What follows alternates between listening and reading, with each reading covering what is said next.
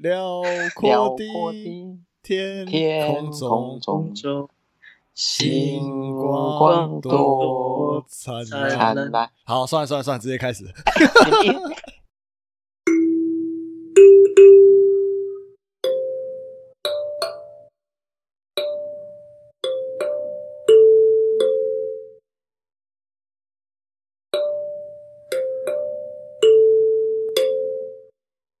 大家好，我是香蕉。今天呢，要跟大家聊聊什么是反哺。反哺呢，其实在我的印象中，我是在大一那时候参加的。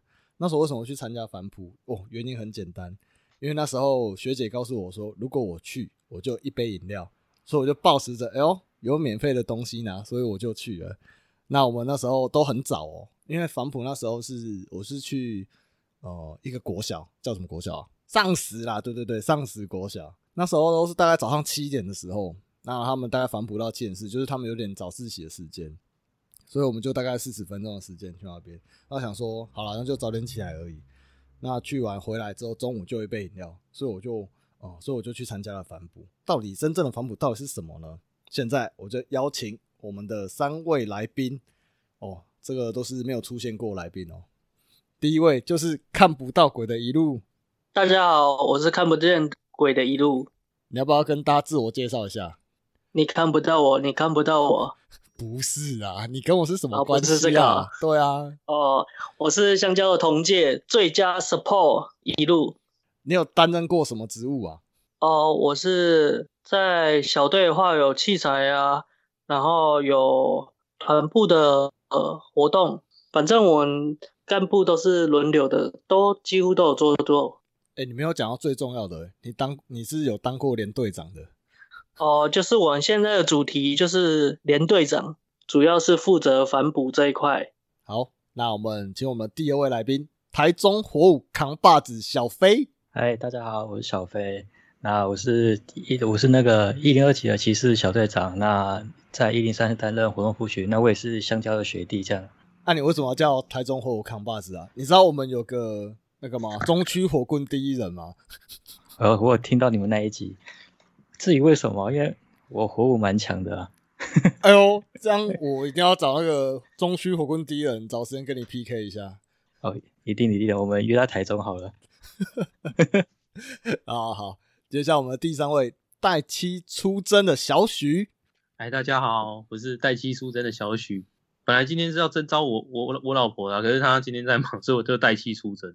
好，小许是我下一届的小伙伴呐、对吧、所以我也是算是看着他长大的，是这样吗？哪边长大？哎、不好说，不好说。那到底什么是反哺呢？反哺是不是跟我一开始去做一样啊？都是去那边吃吃喝喝，然后跟小朋友玩一玩而已啊？是这样吗？一路当然不是啊，这只是附带的，没有啦。就是反哺这一块呢，我们从小到大应该都有受过人家帮助的那种感觉吧？那因为呢，我们有受过人家的回馈，我们在出社会之后，我们也会想要就是回馈他人。那我们在大学诶罗浮群的时候就开始在做这一块的服务，这样，比如说，诶，人家会想说啊，每个社团的反哺都不一样，我们是用童军的一些制度，然后去带入反哺里面这一块。所以反哺有分，呃，我像我那时候去国小嘛，那有分就是年龄层嘛。当然有分年龄层啊，因为所教的东西也不太一样。像有国小幼童军、国中的童子军，然后高中的行义跟兰姐，然后到大学的罗浮这样。所以像你那时候都是比较偏国小吗？哦，我主要就是带国小，学校名字可以讲吗？可以啦，可以啦。就是诶，刚才有讲到的上实国小嘛，然后我们也有去带过中明国小，然后还有呃瑞丰国小，最主要是就是这几个国小的部分。所以是一个礼拜一次吗？一个礼拜的话，差不多是一次，但是如果你有接两间、三间国小的话，可能一个礼拜可能就要各各个国小去一次，可能就是一个礼拜就两三次这样。哦，那像你国小你都是带什么啊？像我那时候去的话，就是有做明信片啊，或是母亲节的时候会做那个康乃馨啊。你们那时候也是这样吗？你是说你之前带国中的部分吗？没有没有，我我大一的时候去带那个国小的时候，其实要看学校老师的要求，诶，因为呢，有些老师呢不懂的童军的部分，所以我们就不会带童军的部分进去。但是有些国小，比如说瑞丰国小的老师，就是有一些童军的背景。那他们就会希望我们把一些童军的一些知识吗，或者是一些童军的规律呢，把它带进国小里面给这些小朋友。幼童军他有什么规律啊？他不总不可能跟我们一样都是上打绳结吧？小朋友应该不会吧？当然不是啊。比如说，哎，我觉得童军的规律很好的部分是，像我们国小时候上课的时候，国小小朋友就是不太听老师的话吗？那哎，我如果在童军规，我不知道你国小是怎样。像如果把童军的一些规律用在国小的部分的话，比如说老师跟学生之间的连结就会产生一个默契。比如说我那时候去带国小的时候呢，童军规律就有一些集会或者是集合的一些默契。比如说我们听到 attention 的时候，他们就会说注意。那像我去带国小的时候呢，童军的部分主要是依照《丛林奇谈》里面的书，然后去衍衍生一些，比如说守规矩啊，或者是要对人有礼貌啊，或者是什么之类的。那我在里面的角色就是作为一个狼王，就是一个那个那个叫什么？我知道 Kevin 嘎内对不对？狼王 Kevin 嘎内。不是不是，另外一个另外一个名字叫做阿克拉，对阿克拉。那所有的小朋友就会围着我这个老狼，比如说很像森林动物在集合一样，有没有？一个主要的人站在中间，然后其他的动物围在旁边，这样。那我们把这一种集会的方式呢，做一个训练，或者是让这些小朋友一些之间的一些默契。我记得他们那时候是不是还有一些呼喊啊？因为我们称为幼童军，叫做小蛙跟小狼。小蛙是指女幼童军，那小狼是指男幼童军。当我在集合的时候，我就会我就会喊啪啪啪，然后就是在四散周围的，对啪啪啪。你确定是喊这个？P A C K P A C K，对啪啪啪，对。不好意思，不好意思，你你想去哪里了？不要乱想。那在四散在周围的一些幼童军们，他们听到这个呼喊声，他们就会大声喊“啪”，然后就集合过来，围成一个圆圈。这样，它算是一个默契啊。因为你长久以来，你他们幼童军只要听到这个集合的声，集合的一个默契，他们就会自动集合过来，然后可能进行一些讲话啊，或者是一些活动等等。我记得他不是还会喊什么滴滴滴哒，然后什么哒哒哒守规律，这个也是在集合的时候嘛？对，当然由小队长去喊滴滴滴滴，然后周围的幼童军就会喊打打守规律。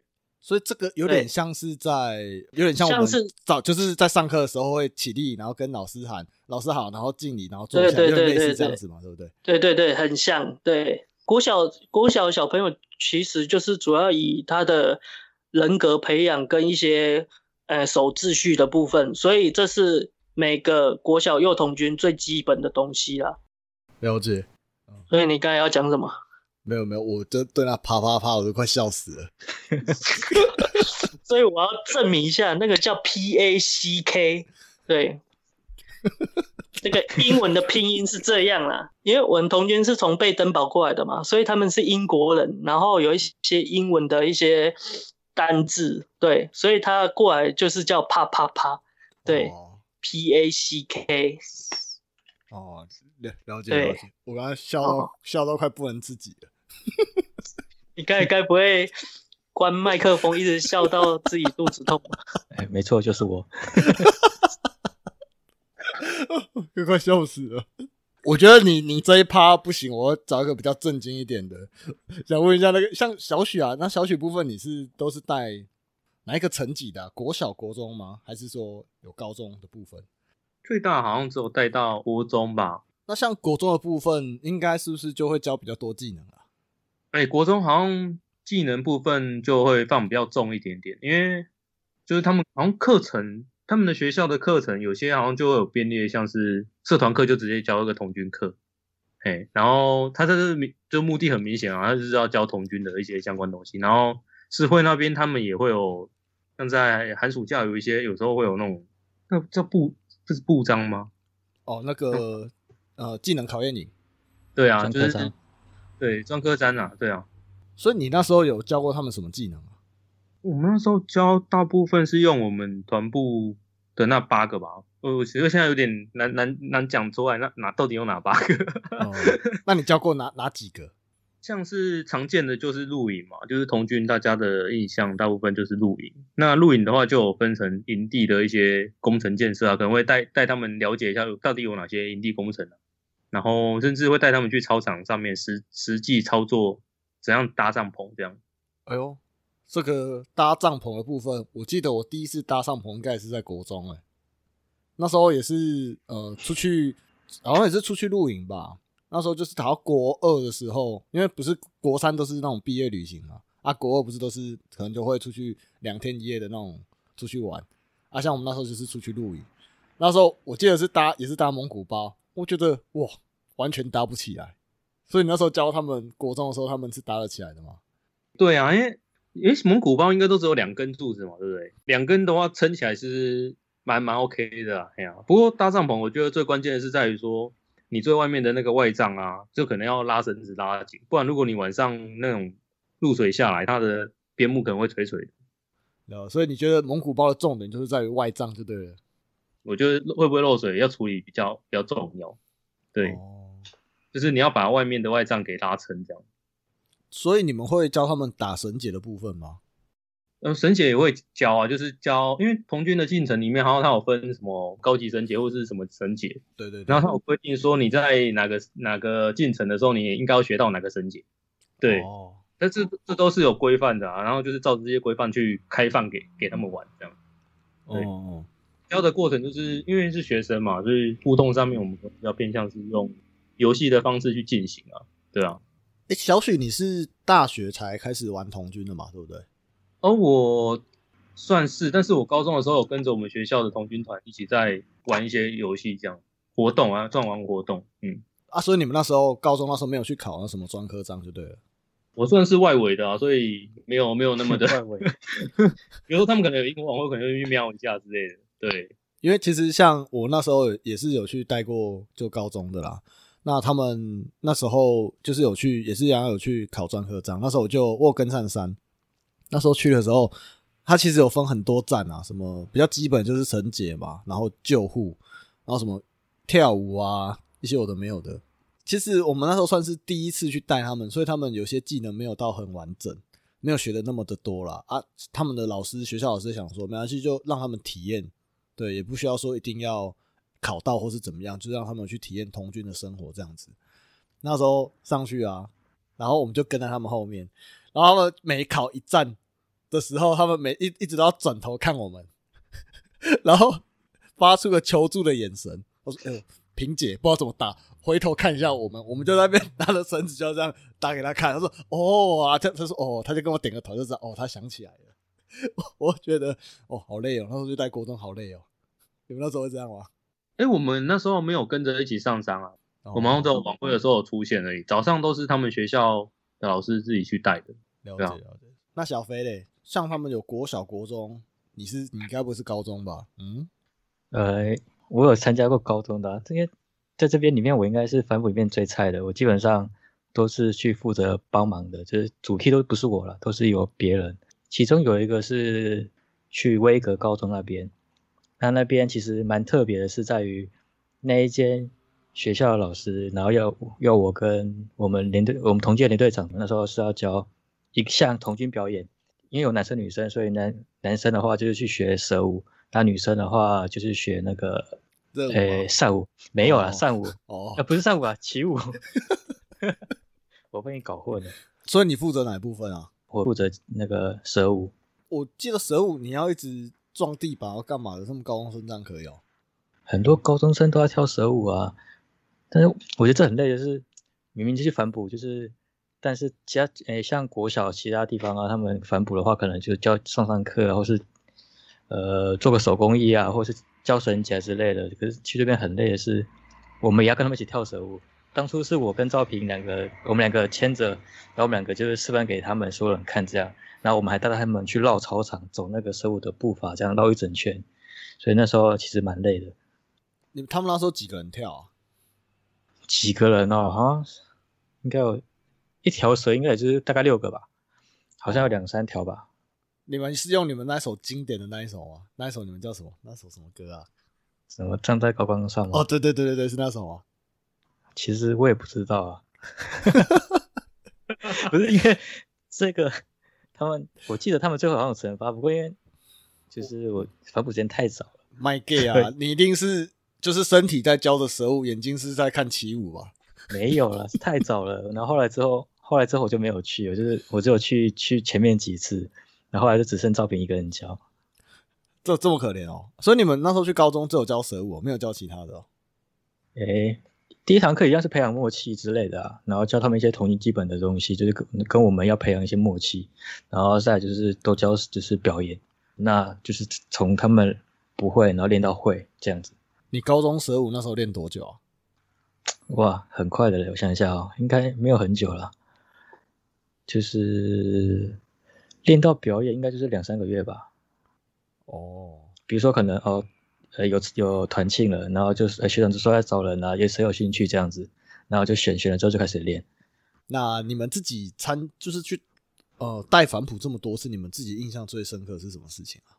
像我的话，我就会觉得每次都有一杯饮料啊。那再来就是我们之前我之前有去瑞丰带过，那时候每次回来的时候，我们都会在那个功夫茶边集合，嗯，大家都会买一杯饮料再走。嗯，老地方，老地方，没错没错。所以我们每次去反哺网，我们最期待就是去喝一杯功夫茶，啊，那一路嘞，你自己印象最深刻是什么？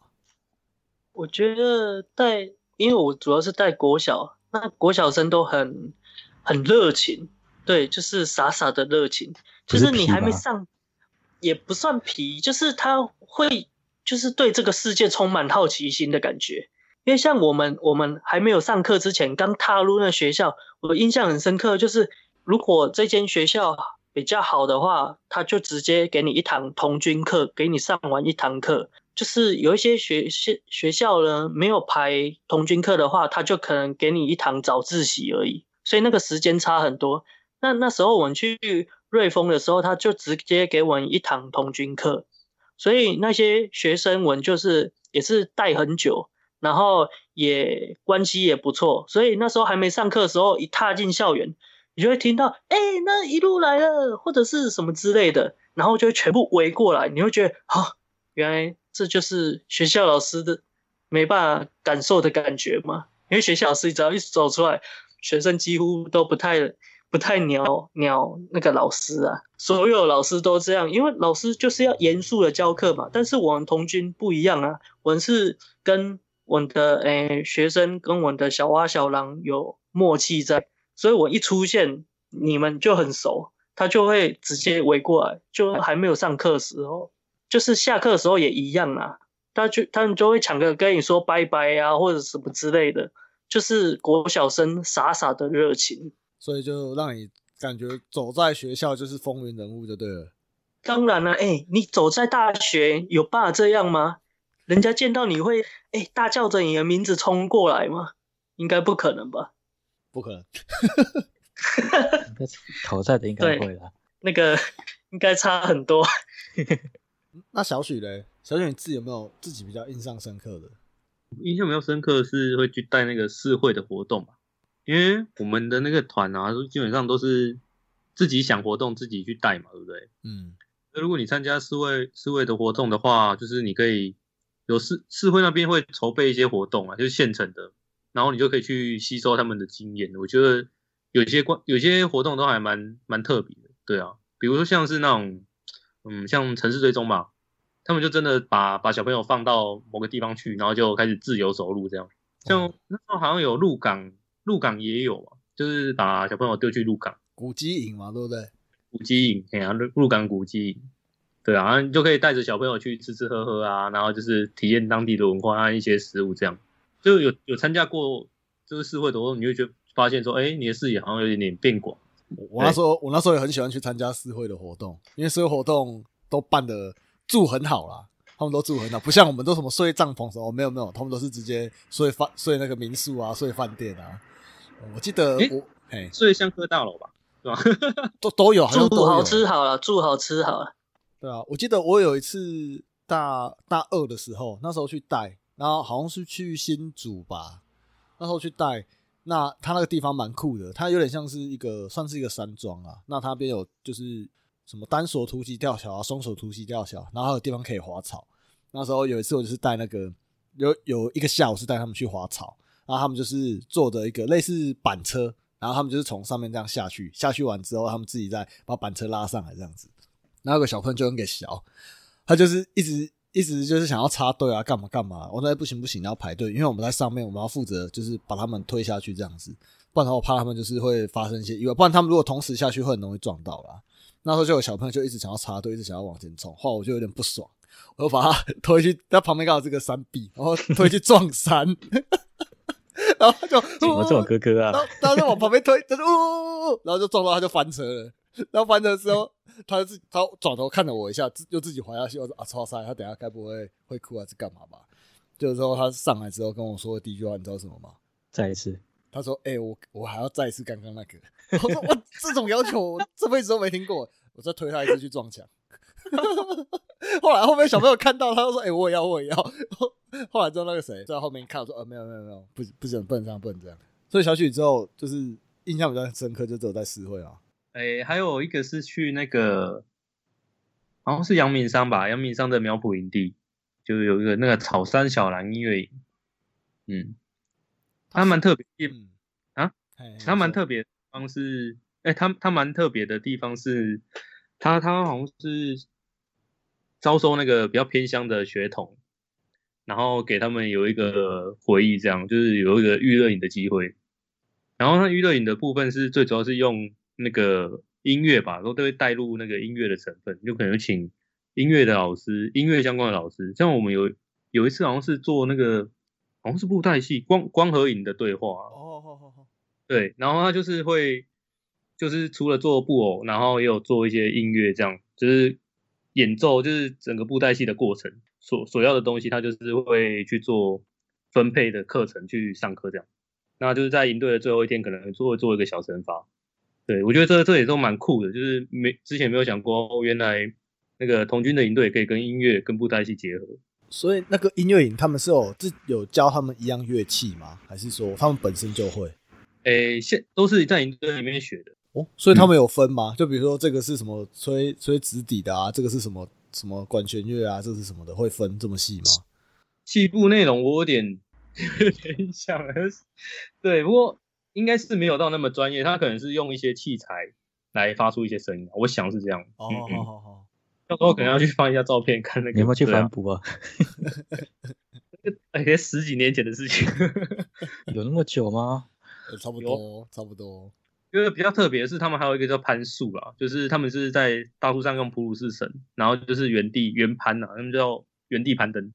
它它整个攀树的过程中不会接触到树的皮肤，对，就是一条绳子这样瀑布式攀登，直接原地一直撸上去，一直撸上去，就是你手往上推嘛，嗯，然后然后脚脚踩在那边嘛，对不对？对，就慢慢缩上来，缩上来这样，一层一层上去。哎、我有个问题、哎，那他们一开始怎么把绳子抛上去的？因为你一定要跨过那个嘛，跨过那树枝嘛那。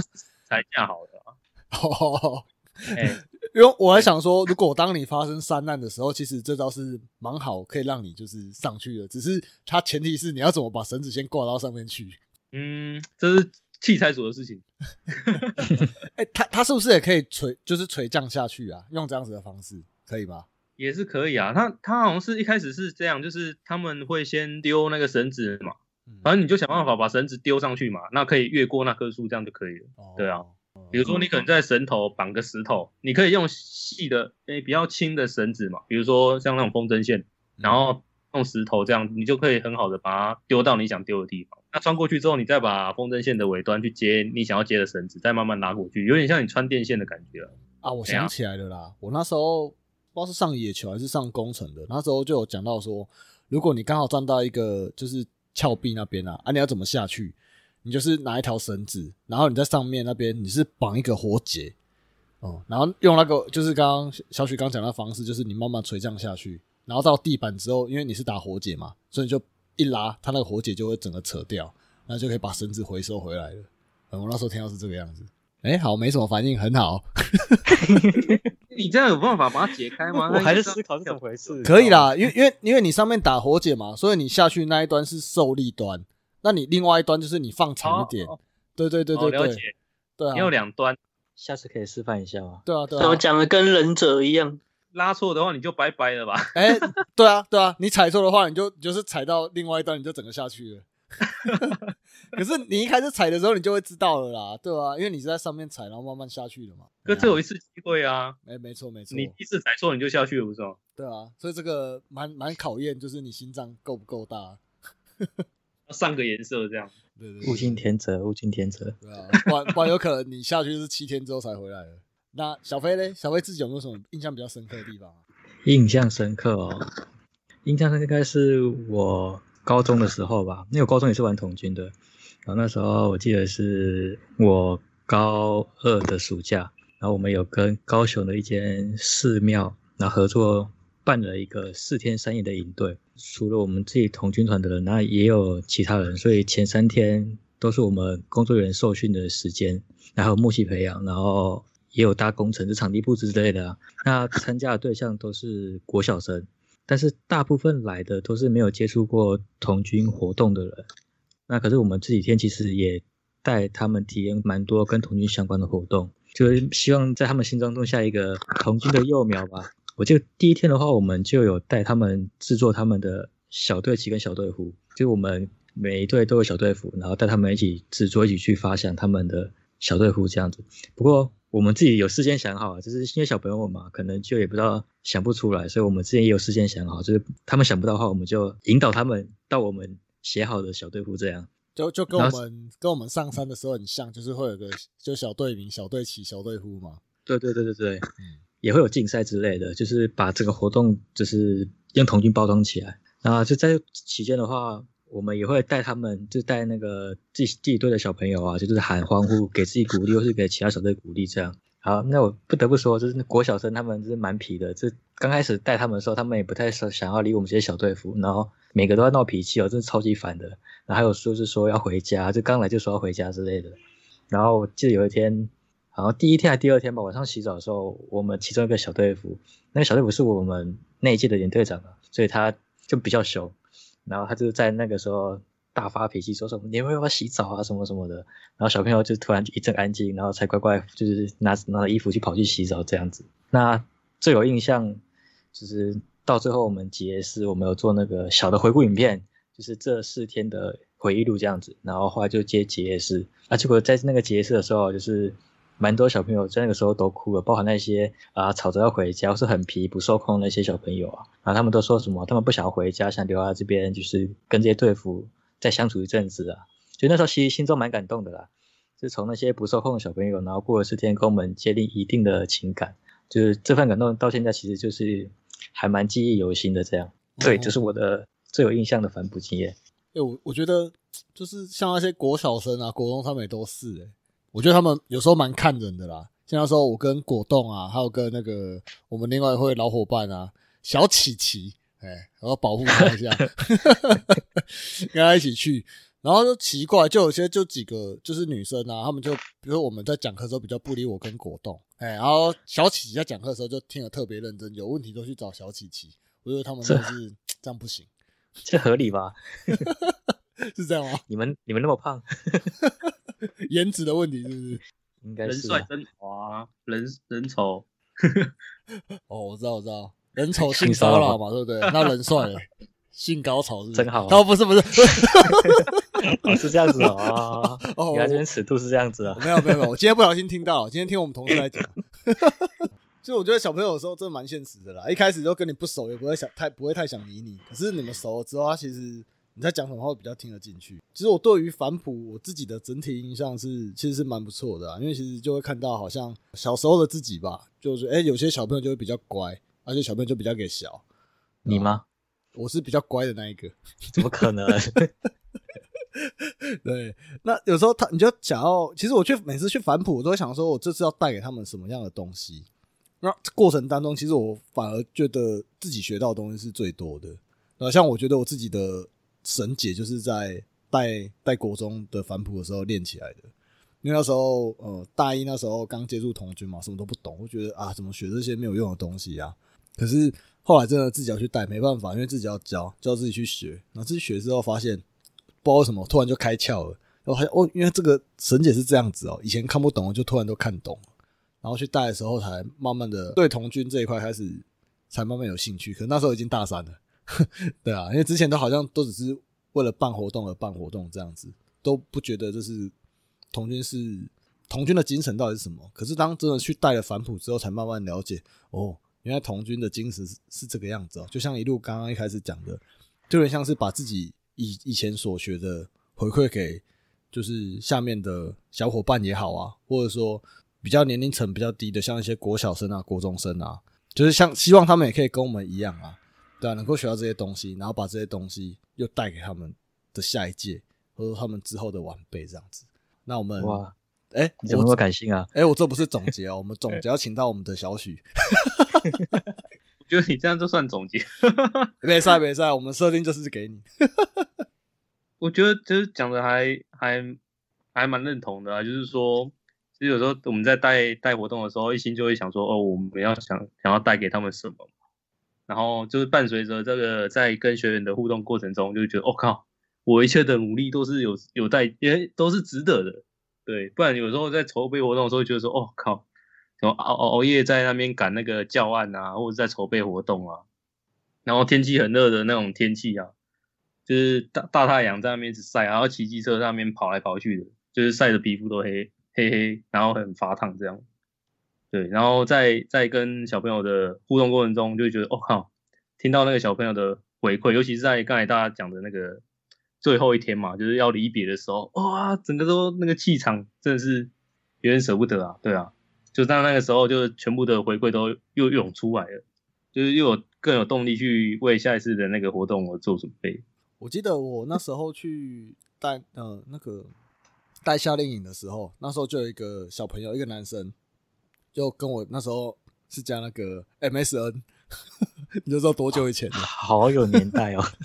对，那时候就加 MSN 之后，其实断断续续都一直有在联系。那时候我大概大二嘛，那时候一直到我大四、大五的时候都好在联系。那时候他已经上国中这样子。对啊，我觉得哇，真的是会觉得，哦，就是。这种感觉，对对，有点说不太出来。虽然说我们相处时间没有很久，可是经过这样的一次活动，好像就我在我们彼此身上就留下了一个一个记忆吧。对啊，就永远的大哥啊，永远的大哥。对啊，之前也有遇过，就是小狼也是像这样，就是哎，在某些场合遇到了，就是比如说可能他国，比如说我带他国小，就我在国中的一个营队看到他，就哎认得出来，就觉得哦。怎么又又这样见面了？然后他还记得我这种感觉，嗯，就当当初指导他的人这样，嗯，坏事不可以做太多啊！哎，真的，哦，就小陈，你不是在说你自己吗？带不同妹出去又被同一个人看到，谁？哦，不是你，是？怎么是我？应该是小许吧？哎，哦，我只有一个，不要乱讲哦。哎，他老婆会听，他老婆会听，没关系啊，都结婚了。我觉得反哺真的是。可能一开始你会觉得蛮无聊的啦，可是当你真的去办的时候，你会发现，这它真的有它的意义存在。因为其实童军就是从开是可以从小玩到大的，对吧？可是当你在小的时候，是谁来带你？很多时候不是那些已经已经是大人的那些人哦，而是已经快要成为大人的那些人。其实像罗浮就是一个即将迈向成人的一个阶段。我觉得，我觉得也是在这个阶段开始去学习怎么去。嗯，算是带领吗？嗯，就是带小朋友，像我们那时候大学那时候在办活动嘛，怎么去办活动，怎么去做沟通协调，然后就我觉得罗浮是个蛮重要的阶段啊，对吧？那反哺也是个，嗯，我觉得是对于罗浮来讲是蛮一个象征意义的一个活动，算活动啊。我记得好像在罗罗木章的训练里面，其实有蛮多承诺是要针对于回馈的这件事情，就反哺的这件事情。嗯，对，然后有点，我觉得这是罗浮上面的反哺啊，就有点偏向是说，我们透过这些活动来进行我们就是罗浮的训练，因为罗浮的训练最主要的根基好像是在于说要完成一个成人训练啊，就让你去衔接，就是有被。受教育者，然后变成一个教育者，因为接下来你毕业之后，你就要进入职场。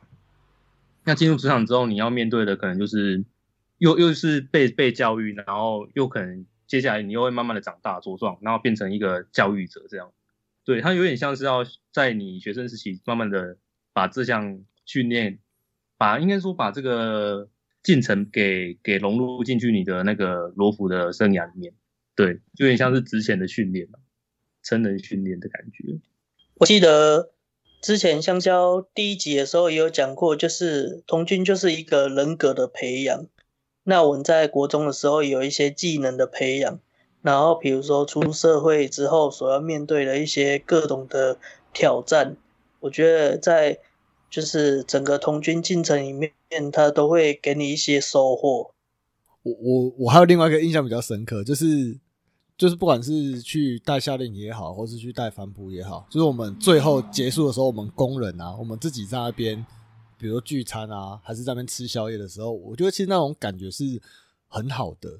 嗯，因为我印象有一次很深刻，是在那个那时候办瑞丰的夏令营哦，那时候结束之后，就是晚上啊，因为我们好像三天两夜吧，然后有一天晚上是萤火，那一天晚上就是我们基本上就没事这样子。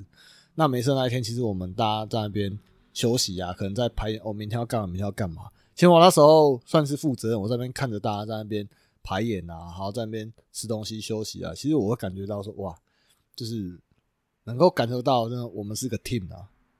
哦，我觉得一起办活动，感觉真的很好，对吧？所以如果听到这边，如果台中市会有听到的话，好不好？之后有机会有反哺活动啊，记得可以找我们。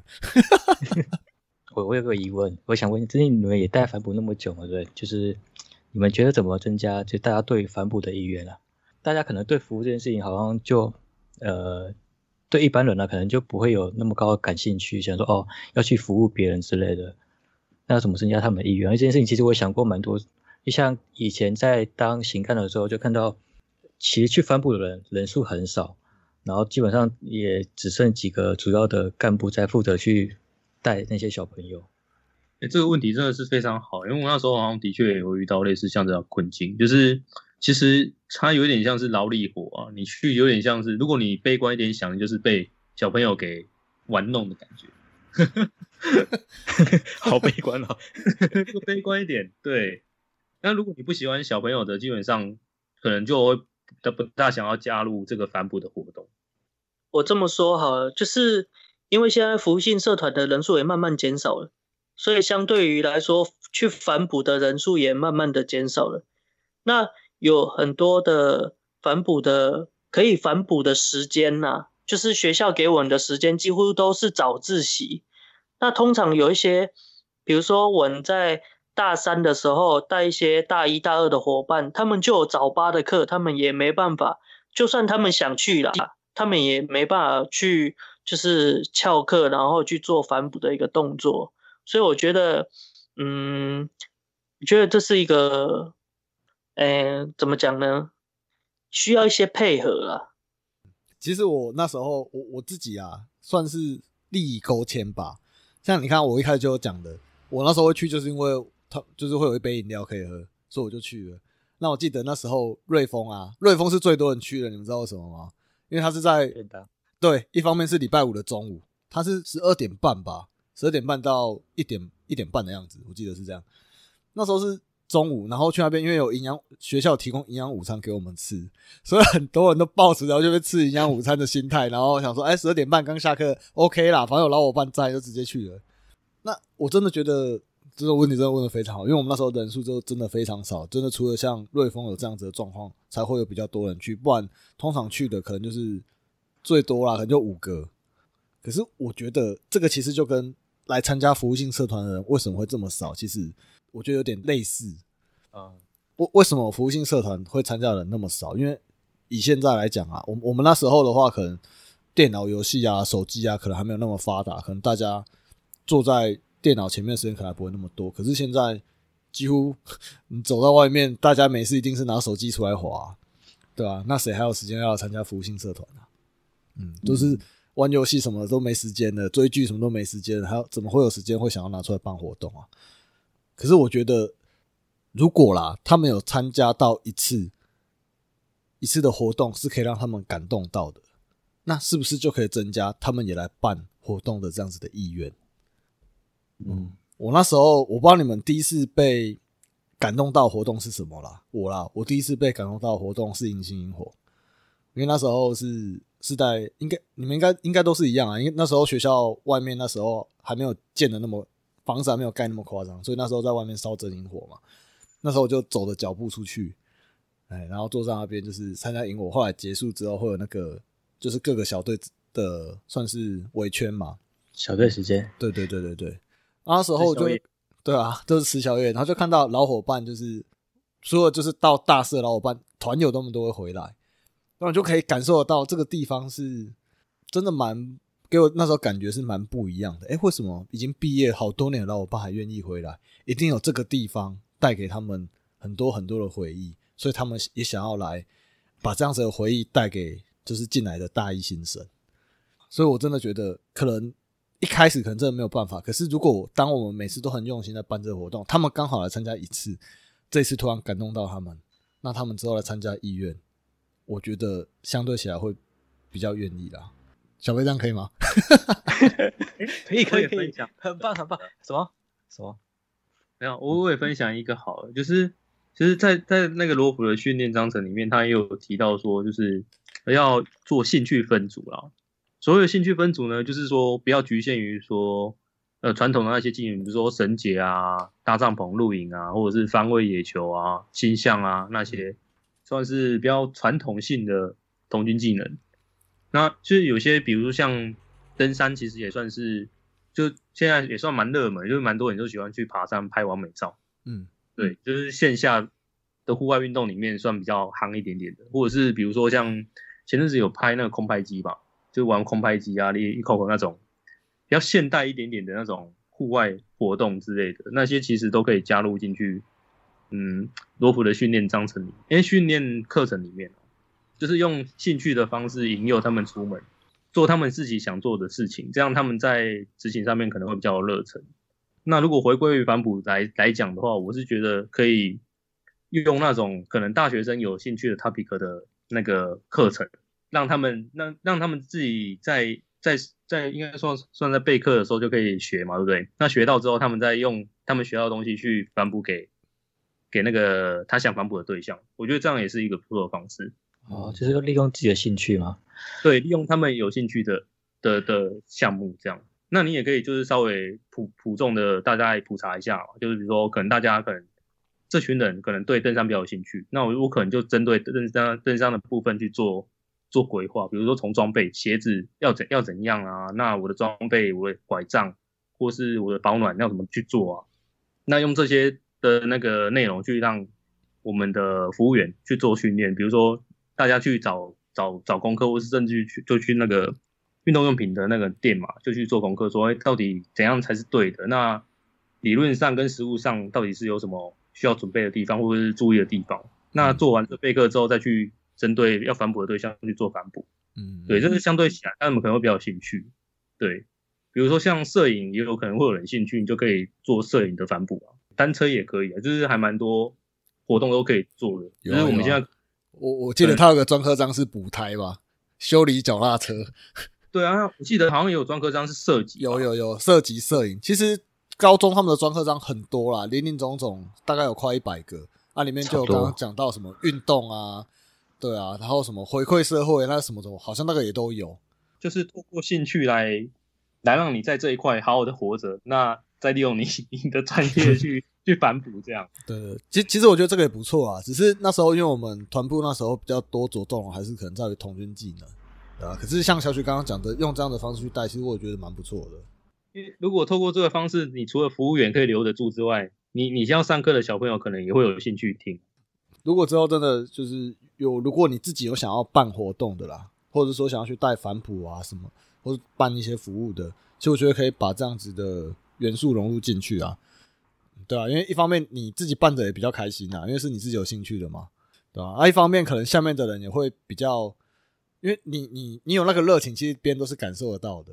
那你带的东西可能相对起来就会比较专业一点，那可能别人也会比较会觉得说，哦，这种东西不会太浅。那可能他知道了，他会说，哦，还可以再这样子哦，他也可以学到蛮多东西的。好啦，那如果大家之后想要收听我们节目的话，可以在我们的各大 podcast 上面就是收听哦。那我们有我们的 IG，我们的 IG 在每次在上片的时候，我们都会发一则 IG 哦。嗯，大家也可以关注留言哦，增加我们的点阅率。感谢大家，那我们今天就这样喽，大家拜拜，拜拜。拜拜。